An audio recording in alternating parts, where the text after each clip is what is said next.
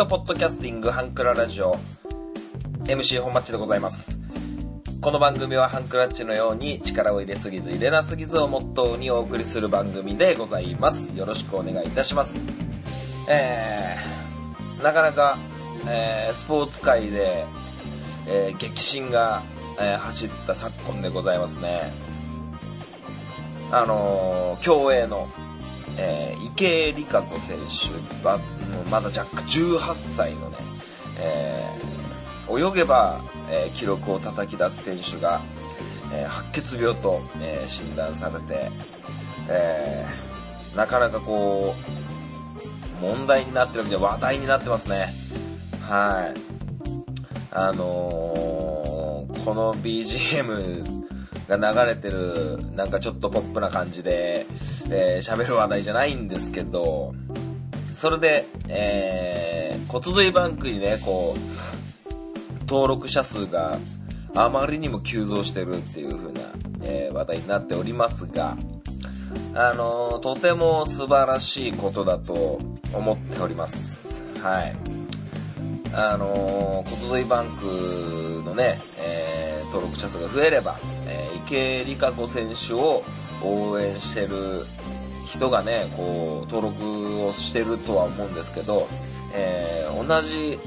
病気で苦しんでる人たちの助けにもなっているという、えー、ことだと思います。で、えー、そういう登録を、えー、しなくたっても、え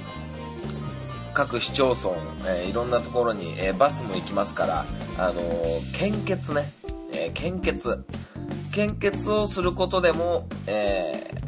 何かしらの役に立つということで、献血者数もとの、ものすごい数増えてるみたいですね。はい。各いう僕も、えー、献血をたびたびするんですけど、今日ね、あの、こうやって収録してる、えー、日、僕お休みなんですけど、献血行こうかなって思ってたんですよ。なんですけど、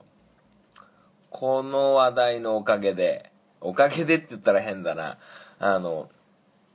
めちゃくちゃ混んでるらしくて、献血ルームが。はい。まあそもそも土日混むんですけど、めちゃくちゃ増えてるらしくて、えー、行くのやめようって思いました。あと、もう行くのやめようと思ったのは、その混んでるっていう理由ともう一つは、あ、この人、池江選手の病気のことで献血来はりましたわーって思われるのが、ちょっと嫌で、うん、行かないんですけど、まあまあ、あの、近々献血はね、行こうと思ってるんですけど、あの、でも献血っていうのは、献血、輸血用の血液ですよね。あの、交通事故起きて、えー、血がいっぱい出て、大変なっていう人だったり、あの、手術をされる方の、あの、ための、ためのね、あの、患者さんのための輸血のための献血だと僕は思ってるんですけど、で、これって、あの、いっぱいあればいいってわけじゃなくて、あの、コンスタントに、その血液が必要みたいなんですよ。だから、その、僕らがね、あの、献血をして、400ミリとか、あの、期間がいろいろあれですけど、成分献血とかっていうのは、あの、使用できる期間が、わずからしいんですよ。うん。どんだけの期間かちょっと僕覚えてないんですけど、だから、えー、いくら献血をしても、あの、使用されないで、あの、期間が過ぎてしまったのは多分破棄すると思うんですよね。だから、一度にドカッと血液があっても、あの、残念ながら無駄になってしまう可能性があるわけですよ。なので、あの、3ヶ月に一遍だったかな ?4 ヶ月に、3ヶ月に一遍だったと思うんですけど、献血できるのって。最、後に献血した日から3ヶ月後じゃないと献血できないんで、こう、コンスタントにね、こう、えー、献血をされる方が大勢増えれば、えー、助かる人も助かるんじゃないかなと思っております。はい。でね、あの、献血ルームってものすごくこう、献血してくれる人を大歓迎してるんで、いろんなサービスがあるんですよ。はい。あの、僕の行ってる、よく行く、えー、場所では、えー、そもそも自動販売機のジュースが飲み放題。うん、あの、カップのさ、あの、コーラとか、ファンタとか、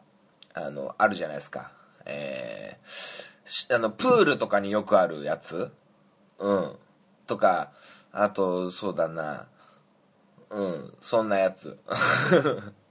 あの、カップでさ、大きいのとちっちゃいのとあってさ、あとあったかいのだとココアとかさ、で、コーヒー買うのはさ、あの、コーヒー買うときは、あの、コーヒーの濃さとかクリームの量とか、砂糖はあるかないかとかいろいろ選べるやつ見たことありません？ああいう感じのがまず無料で、えー、いくらでも飲んでいいですよと。はい。でも血をくれたお返しにいくらでも飲んでくださいっていうのがありますし、えー、僕が言ってるところは、あの、お菓子がね、いっぱいあります。はい。カントリーマームに始まって、えー、バカウケだったり、えー、あとなんだろう、パリンコだったり、あと、ホームパイとかね、えー、いろいろあるんですけど、うん。だからね、あと、そうやって、血をね、自分の血液を無償でこう、提供する代わりに、そうやってジュースだったり、えー、そういう、まあ、ある程度限定されてますけど、お菓子を、えー、食べ放題ですよっていうのがありますね。えー、それともう一つは漫画本がね、めちゃくちゃいっぱいあるんですよ、僕の言ってるところは。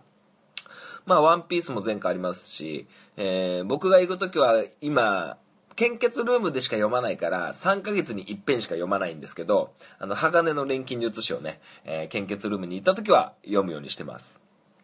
あと小説読みかけのがある場合は、もう自分で小説持ち込んで、えー、献血を待ってる間、えー、献血した後に、こう自分が持ち込んだ小説を読んでたりしますけどね。で、献血ルームどういう風になってるかっていうと、最初の手続きだけ、ちょびっとめんどくさいだけで、あのー、簡単にできますから。あのー、なんか、スマートフォンじゃないや、あのタブレットみたいなのをポンって渡されて、なんか質問事項とか、えー、生年月日とか、いろんな質問が、まあ質問って言っても結構あるんですよね。20個ぐらい。まあ、はいかいいえかみたいな。まあでも、多分大概の人が、えー、はいとかいいえでサクッと答えられる。えー、4ヶ月以内にヨーロッパのどこどこ行きましたかとか、えー、東南アジアのどこどこに滞在したことありませんかとか、あと、女性の方だったらね、あの、今妊娠中ですか？とか、えー、いろいろ、えー、あるんですけど、あの、そういうのをクリアして、えー、まず血圧を測ります。はい。血圧を測って、で、そしたら、その献血ルームに常駐してるなんかお医者さんみたいな人がいて、その人に、まあ、なんかミニカルテみたいなのを受付でもらって、それを渡して、はい、じゃあいいですよと、えー、呼ばれて、えー、献血ルーム、採血の取るところにね、え、案内されてですね、まずはその、ちゃんと、その問診から、えー、最初のその、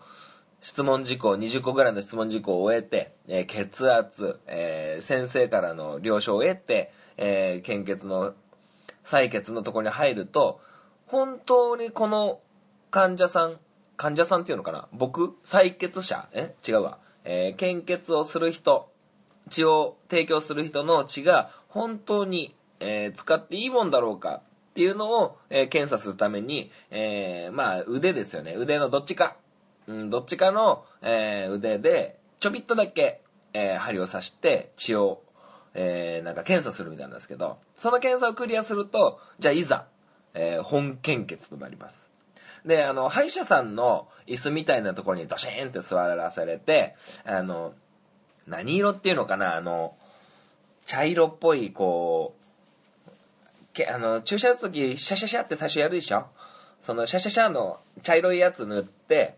あの、針を刺すんですけど、で、そこの、そこにはね、あの、パソコンぐらいの、だいたいノートパソコンぐらいのモニターがあって、結構テレビとか見れたりしてね、あの、非常に、えー、過ごしやすく、えー、献血ができるんですけど、あのー、痛くないんですか？っていう、えー、ご質問があると思います。はい。はっきり言って、痛い。痛いは痛い。うん。脅すわけじゃないですけど、その採血する、検査の針と、献血する、本献血する針の太さ、段違い。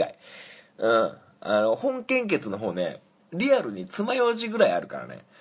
うん、爪楊枝の中空洞になってて、ストロー状になってるのが、もう肉眼で確認できます。うん。びっくり。まあ、でも、僕はもう10回以上やってるんで、まあ、慣れたもんですけど、はい。まあまあ、そうやってね、まあ、大体、調子いい時は10分15分ぐらいで、本献血も終わって、で、えー注意事項で、あのー献血終わった後、あの、少し休憩されてから、ね、こう、また、えーお買い物なりなんなりしてくださいみたいなことを言われるんですよ。はい。っていうのもやっぱりね、こう、血を一気に、え400ミリとかを抜くわけですから、あの、貧血になりかねないわけですよ。でその危険性も、え考慮して、少し、え休憩して、まあ、ジュースでもお菓子でも漫画でも読んで、え休憩してってくださいと。で、あの、期間限定でね、なんかこう、今の時期バレンタインなんかありましたから、えーバレンタイン前はそのその期間中来てくれたらチョコレートあげますよとか年始の方はなんかね何だったかな醤油くれますよみたいな のありましたけどね。えそんな感じでね、あのーちょっとこの池江璃花子選手のなんだ骨髄バンクブームと、えー献血ブームが緩やかになった頃に行こうかなと思っています。MC 本町がお送りするハンクララジオ、えースタートしていきたいと思います。最後までお聞きください。にちは。ゆるりんこパーソナリティのなおです。しょうこです。この番組は日常に起きたこと仕事のこと楽しかったこと悲しかったことをゆるりんこと話すポッドキャスト番組です。毎週木曜22時配信中。ふわふわゆるりとした番組をお探しのあなたにぴったり。番組はゆるりんこで検索。ぜひ一度聞いてみてくださいね。はい。メールのコーナーでございます。いや本当にね、えーいつもいつもありがとうございます、えーアマンさんからいただきました、えー感想ですということで。えー挨拶礼儀問題を聞いて、えー子供に挨拶を強要するのではなく子供から進んで挨拶をするようになる。そんないい方法はないのかなと。やはり初めは厳しくしつけるしかないのかな。そんなことを思いましたということです。ありがとうございます。えー前回の配信で、えー子供には挨拶と返事をさせたいと、えいう願いのもとサッカーの指導をしてるという、えー私の本町のお話を聞いたアマンさんの感想でしたね。うーんと子供に進んで挨拶を、えーしてもらうためのいい方法。うーんとまず行動分析学的には、えーその個人の行動の直後に報酬をもらうっていうのが一番だと思っててだから挨拶できたら褒めるとかね。ううん。なんかこう当たり前のことを当たり前にするんだから褒めるなんてみたいな感じのことがあるかもしれませんがいやあのいいと思いますよ。褒めて。大きな声で挨拶できたらいい返事で返事じゃない挨拶だねとか「はい」っつっていい返事が聞こえたらいい返事だねって言ってあげることが大事だと思いますけどね。はい。で行動分析学的にはそうやって講師出現の強化を、えどんどんどんどん、えやっていくことなんだかなと思っててあとそのやっぱ挨拶とか、えー返事とかありがとうとかごめんなさいとかっていうことをやっぱり大人がこう認めてあげるっていうのが大事なのかなと思いますけどもね。であのうん子供なんでね一発じゃ無理ですきっと。挨拶をちゃんとしましょうって言ってそれからずっと挨拶をちゃんとできる子になるのはきっと無理です。だから大人がこう我慢強く、えーやることが大事かなと思いますけどもね。はい。それとあのーやっぱ大人がちゃんと挨拶と返事をするってことかなと僕は思いますよ。うん。だからねこう見本になれるようにね、えーやっていきたいなと僕も思ってますけど。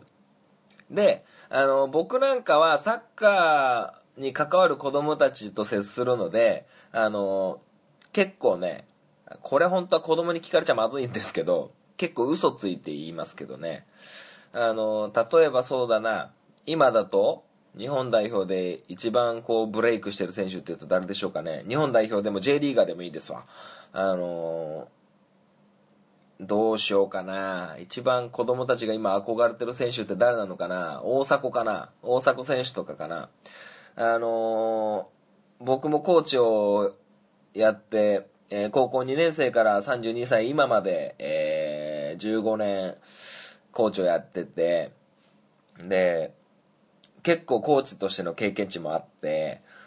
あのいろんな選手を見てきて、で、まあ、嘘をつくっていうか、あの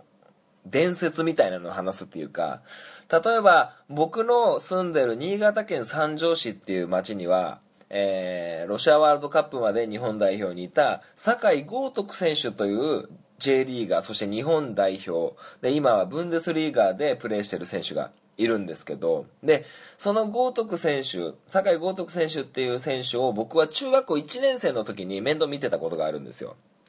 はい。で、あのー、そういう地元の、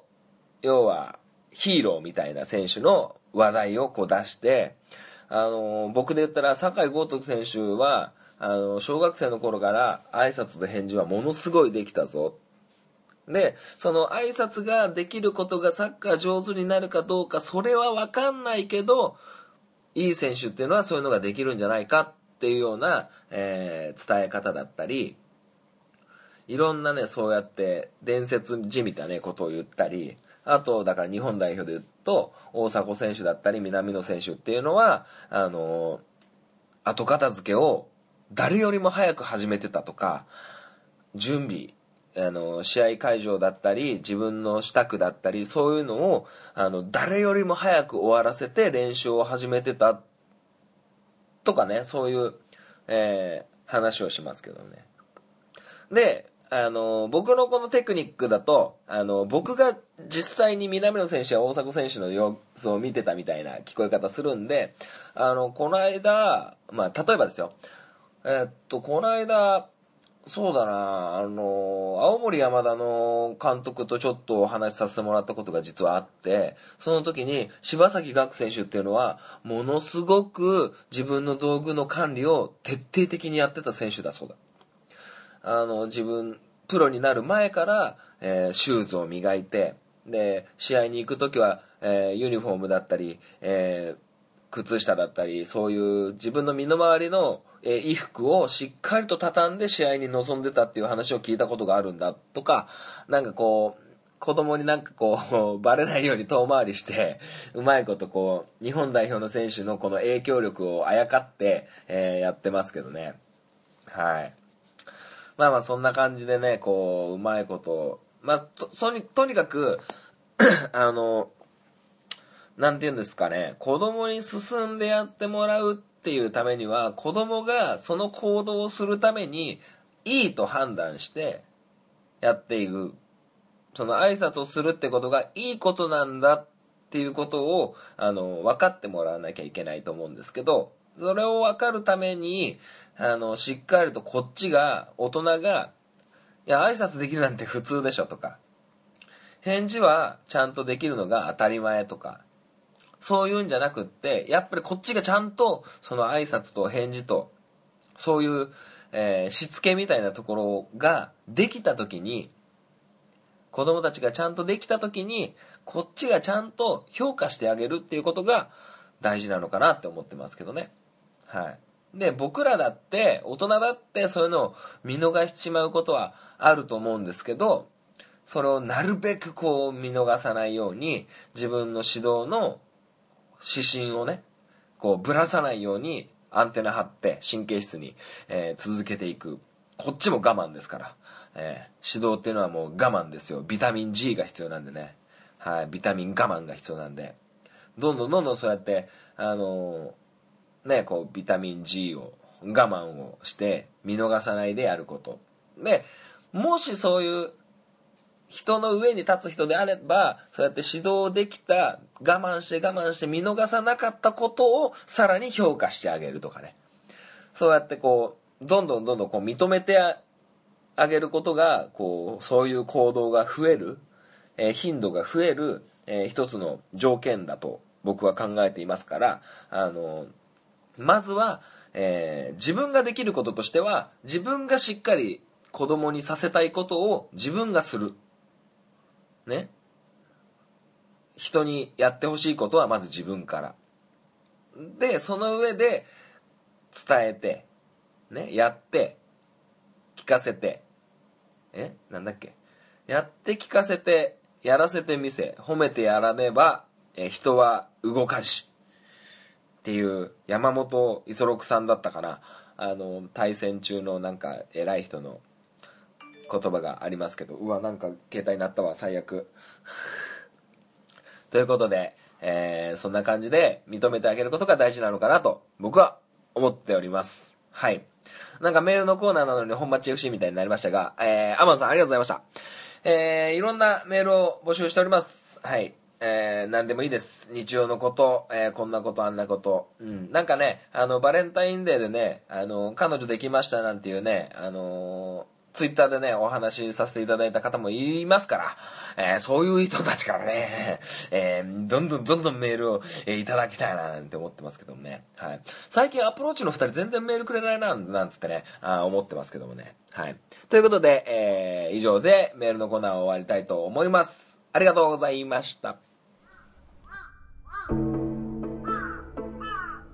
壊れたラジオのつまみを回すとたまたま波長があったのか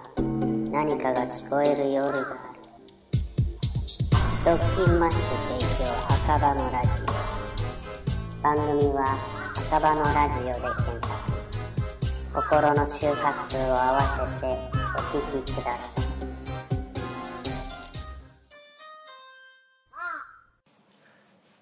さて、えー、中東区になるんですけど、あのー僕ね、ちっちゃい頃からね、テレビっ子なんですよ。皆さんにはもう隠してましたけど、ひた隠しにして、えー押し入れの中の隅っこにずっと置いといたんですけど、僕テレビっ子なんですよね。で、その中でも、この、まあ、昨今ね、こう、ネットフリックスとか、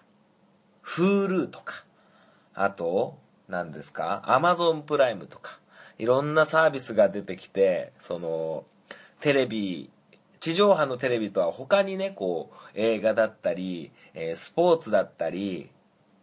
バラエティだったり、アニメだったり、いろんなものが見れるんですよね。すごいっすね。もうレンタルビデオ屋さん全然行かなくなるもんね。で、えー僕は Amazon プライムの会員になっておるわけなんですけど、まあ、アニメが面白い。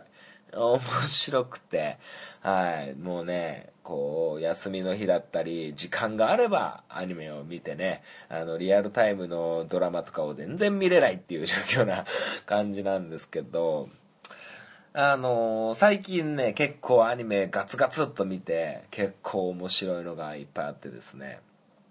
まあ、あのーあんまり長く話するつもりはないので、サクサクっと紹介しますけど、一つはね、ノーゲーム、ノーライフっていう、まあ、異世界転生ファンタジーものなんですけど、あのーその物語は、えー現実世界では、えーもう、ありとあらゆるゲームをやり尽くして、え誰にも負けない、えー裏技使っても負けないような、えー二人組、えー空白と呼ばれる、えー鍵括弧閉じただけの空白っていう、えーユーザーネットゲームのユーザーが、えー何もかもゲームで、えー勝敗をつけるっていう国世界に、えー飛ばされちゃうっていう話なんですけどまあ簡単に言うと、えーまあそれ姉妹姉妹じゃね兄弟か。お兄ちゃんと妹の2人でこうゲームをやるんですけどまあなかなかこう面白くてあの簡単に言うとあの戸田恵梨香さん主演の「ライアーゲームの」えー戸田恵梨香さんがね、何だったかな、神崎直っていうね、なんかちょっとドジな間抜けな女の子の役をして、で、もう一人は松田翔太さんが、秋山みたいな、こうなんかすごい詐欺師のこう、役で、二人組でなんかこう、いろんな難問を突破していくっていうようなイメージなんですけど、それに少し似たような感じです。ちょっとね、絵が、あのーアニメーションがね、こう結構、好き嫌い分かれるかもしれないんですけど、内容がめちゃめちゃ面白いです。はい。で、ちょっとだけね、こう、エロい部分みたいなのがあるんですけど、それはまあうまくギリギリかわせてるんですけど、僕、ほんとね、こういう、エンターテインメントの部分でこうエロさってちょっとほんといらなくって、あの、青年漫画とかでもね、ちょっとピリエッチなみたいなのとかね、ちょっと別にいいんですよ。本当にちゃんと戦いしてくれみたいな 感じなんですけど、でも、すごくこう、相手の裏の裏を書いて、えー勝つか負けるかっていう勝負の中、えー引き分けを狙ったりとかなんかいろいろこう、確実に自分に利益があるようにうまくこう策略を練るみたいなね。そういう空白っていう二人組の、えー異世界転生ものです。これものすごく面白くて。で多分ねあのシーズン1を見たんですけどシーズン2がまだなくてで映画が1本あって映画まだ見てないんですけど多分ねあの次の作品が2みたいなね第2シリーズみたいなのが絶対あると思うんですごく楽しみに待ってますでもう一つは今ちょうどやってんのかなアマゾンプライムで、あのー転生したらスライムになった剣っていうね、えーのがあるんですけど、これなかなか面白いですね。はい。で、えーもう一つは、えーソードアートオンラインアリシゼーション。ね、ちょうどたった今やってますね。まだ最後まで行ってないんですけど、まあやっぱり、ソードアートオンラインはまあまあ間違いないっすわ。間違いない。うん。で、もう一つ、今回この、まあ今の言った、えーノーゲームノーライフ、えーっと、次なんだったっけ、えー転生したらスライムになった件と、ソードアートオンラインアリシゼーション、この3つの作品はもう、あれです。女装に過ぎないです。僕がご紹介したいのは、えー多分2年ぐらい前、2017年ぐらいの作品だと思うんですけど、えーメイドインアビスっていう、えーアニメがあります。これね、すげえ面白いっていうか、なんかね、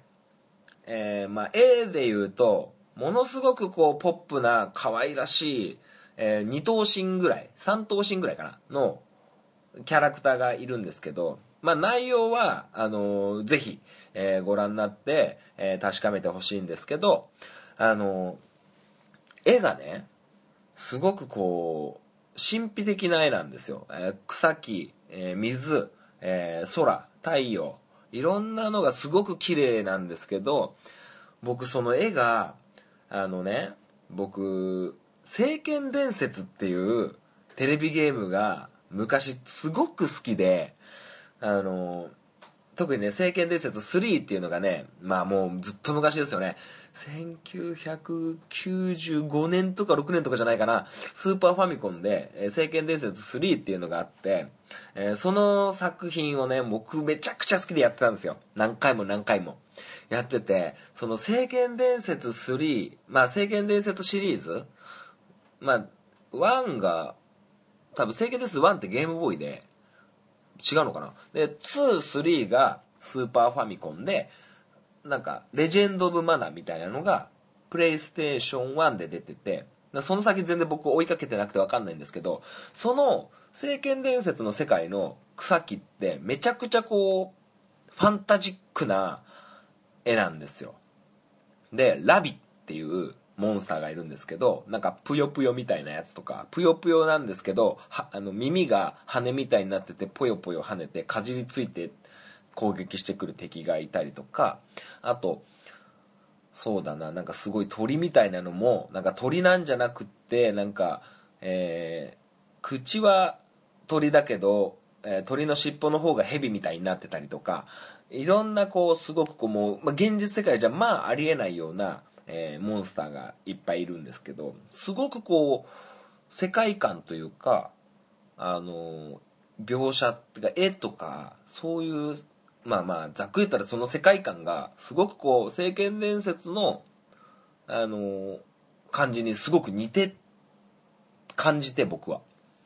なので、ものすごくこう、ワクワクしながら、なんか懐かしさも思えながらやっていくんですけど、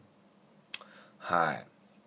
で、この物語の話をやっぱしないといけないかな。あのー、12歳のタンクツカの、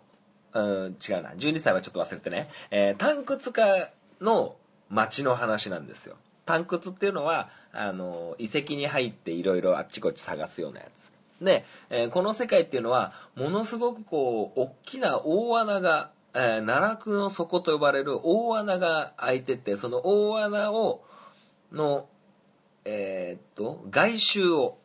こう、町が作って、えー、いるような形です。で、えー、タンク使はその下にね、どんどんどんどん降りてって、もう何万メートル下に、えー、穴があるんですけど、で、主人公の、えー、リコという女の子がいます。で、リコは、えー、そのタンクツカの証である、えー、笛を首からぶら下げてるんですけど、その首には、えー、あ、首じゃない、笛には、いろんな色があって、赤笛。これが初心者なんで、リコは赤笛なんですけど、えー、一番笛の色で一番いいのは白笛と呼ばれる、えー、人たちです。で、いろんな黒笛とか、えー、月笛とか、いろんな色があるみたいなんですけど、なんかこう、その、リコのお母さんが、その、一番奥底まで行く白笛なんですよ。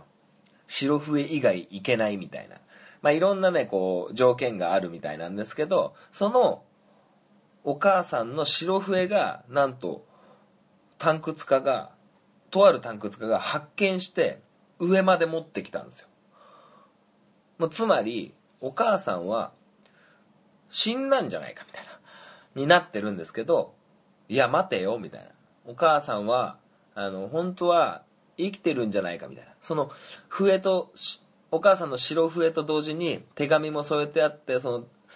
奥まで、下まで行く途中の、なんかこう、遺跡のレポートだったり、モンスターのレポートだったり、そういうの、まだ未開発な、未発見な生物だったりいろんなのが書いてあった中、えー、奈落の底で待ってるという、えー、手紙が入っててまだ赤笛である、えー、リコがそこのお母さんの待ってる奈落の底と呼ばれる一番奥底まで、えー、探検探掘を、えー、向かうっていう話なんですけどその中で、えー、赤笛の、えー、探掘家の、えー、学校に通っていますリコちゃんは。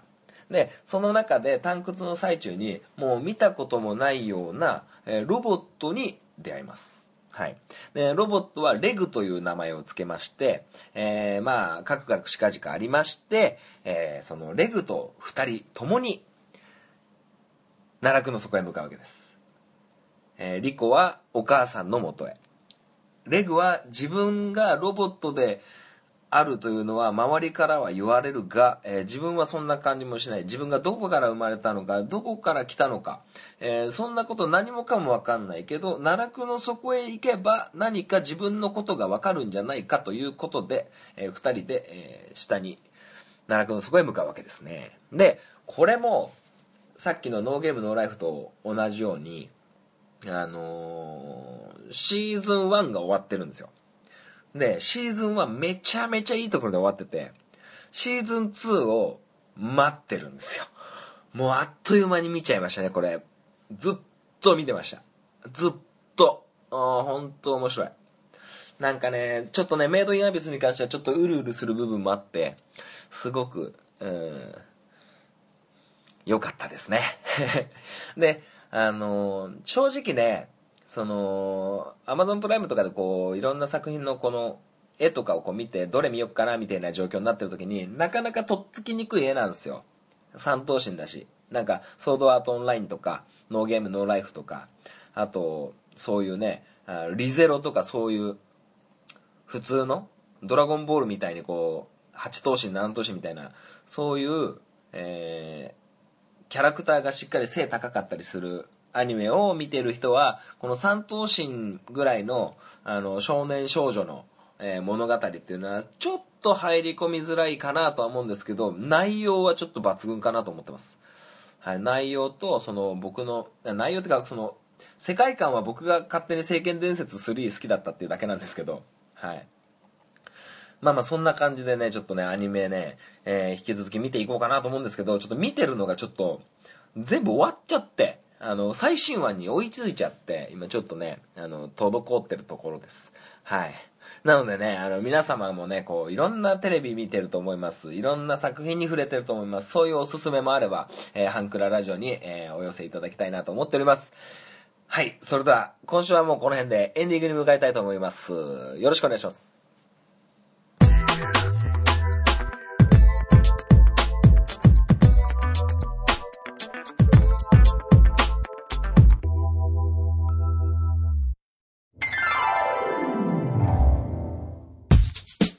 クララジオでは皆様からのご意見ご感想をお待ちしております。メールアドレスはハンクラ .h2u.gmail.com です。スペルは hankura.h2u です。H2U の2は数字の2です。